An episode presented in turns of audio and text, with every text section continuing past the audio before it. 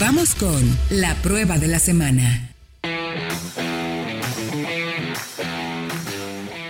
Estamos de regreso ya en Solo Autos Radio, vaya autología. Ya platicamos de la Harley, ya platicamos de la Santa Fe, de los modelos futuros de Renault para nuestro mercado. Y ahora vamos a platicar, nos vamos a ir quizás un poco lejos, no, de distancia, pero sí de, aquellos autos que pues muy pocas, muy pocas personas, se, iba a decir, nos podemos comprar. Ay, sí, papá, hasta acá. ¿eh? en esas me viera. Nosotros podemos manejarlos, eso por lo menos vamos de gane. Vamos de gane ya con eso, pero eh, mi querido Diego, perdóname. fue, un desquite, ¿verdad? De lo de la sí, 3 Sí. sí, la verdad es que te lo tenías bien ganado. Bien ganado una semana con esa camioneta para ti solito en el Autódromo Guadalajara, divirtiéndote de lo lindo, gasolina pagada, todo comidas, pues ya nos tocaba a nosotros dar un desquite, mi querido Diego. Y justo tuvimos oportunidad de manejar en esta semana eh, dos modelos espectaculares, la verdad, si lo tengo que decir. Dos tendencias eh, muy efectivas de la marca Porsche. Por un lado, el tema de electrificación, que ah, ya Fíjense que es, eh, da para un programa completo de discusión, honestamente. El tema de electrificación y los compromisos y promesas que están haciendo las marcas hoy en día, que, que cada vez, eh, no sé, me parecen cada vez más, no quiero decir exagerados, pero hasta inalcanzables me parecen algunos puntos. O sea, eso de, de vamos a dejar de fabricar motor. No sé cómo vayan a ir las cosas. Igual en una de esas las marcas tienen más información, lógicamente, y la evolución y el desarrollo eh, puede ser, pero pues recordemos que nosotros vivimos en México y sabemos cómo son nuestros gobiernos, no hablo en particular de ninguno, pero cuando se habla de nuevas tecnologías y de inversión y en desarrollo tecnológico, pues no es una de las prioridades de nuestro país, evidentemente. Sabemos que hay otras prioridades de educación, salud, muchas otras cosas antes que establecer una red eléctrica de parte del gobierno, pero bueno, están ya, ya pudimos manejar el Taycan Cross Turismo 4 o Taycan 4 Cross Turismo, ese es el nombre correcto, que es la versión de entrada de Taycan, así de fácil, eh, con 365 caballos, 370 más o menos, y hasta 440, 450 con el booster, que es, o sea, el, coche tiene una lógica, ¿no? Acelerar lo más que se pueda. Eh, cuando lo vas a hacer, pues te da ese extra de, potencia, no necesitas más cuando estás moviendo en el día a día y créeme, Fredo y mi querido Diego, que ya manejar un auto eléctrico estas características en el entorno americano tiene sentido, tiene mucha lógica, porque llegamos a recargar en una red eh, privada eh, que se llama Recharging America, si no me equivoco, eh, donde pues tal cual te conectas, llegas al, al Walmart, al Chedraui, donde quieras, te estacionas, hay cargadores de hasta 350 kilowatts hora de, velocidad, ¿eh? 350, o sea, es, un trancazo. Que me parece importante mencionar, Héctor, que muchos coches, de hecho creo que todos, ninguno, eh, soporta esa, esa, velocidad de carga. Pero ya están preparando para lo que viene. O sea, ya instalaron el cargador con esa velocidad, entendiendo que en unos 4, 5, 10 años más, seguramente podrá usarse. Sí, totalmente de acuerdo.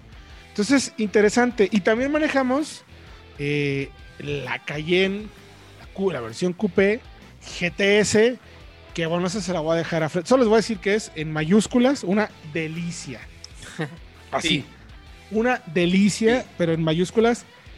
En serio, desde que prendes el, vehículo, es, maravilloso. pero bueno, ya iremos un poquito a eso y, discutiremos cuáles de los dos autos, digamos, que tiene como la mayor eh, digamos, pues sí, ¿dónde encaja mejor en, nuestro mundo hoy en día? No, pero bueno, a ver, toca, eh, Taycan Cross Turismo, la, versión.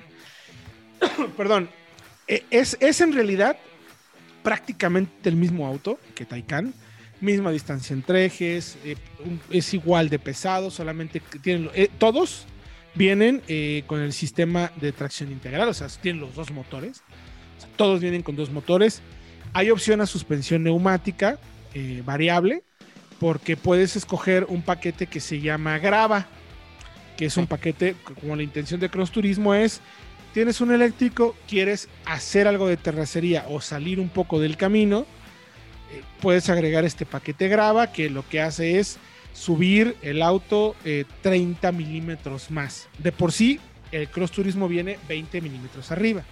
Entonces, comparando el, el, Cross Turismo con el Taycan normal, estaremos hablando de que tiene un centro de gravedad 5 centímetros más alto. Es, puede ser hasta 5 centímetros más alto con el paquete especial este. Este paquete especial también eh, cambia una gestión, tiene gestión diferente del control de tracción, control de estabilidad, el Porsche Management Assistant, todos los sistemas, ya saben, el vectoriales, para que eh, cambia un poquito el desempeño, para que tengas algo más de patinamiento, lo puedas manejar más fuera del camino. Tiene también una, ya casi casi instalado de serie, el cargador para, para bicicletas, que lleves dos bicicletas con capacidad hasta 50 kilos deben ser bicicletas, yo me imagino que bastante buenas de fibra de carbono para, para, que puedas poner eso, pero claro, si tienes un Taycan, pues seguramente no, no va a ser un tema el precio con eso. Y luego ya en términos prácticos respecto a, la versión del Taycan normal, pues es el tema de espacio.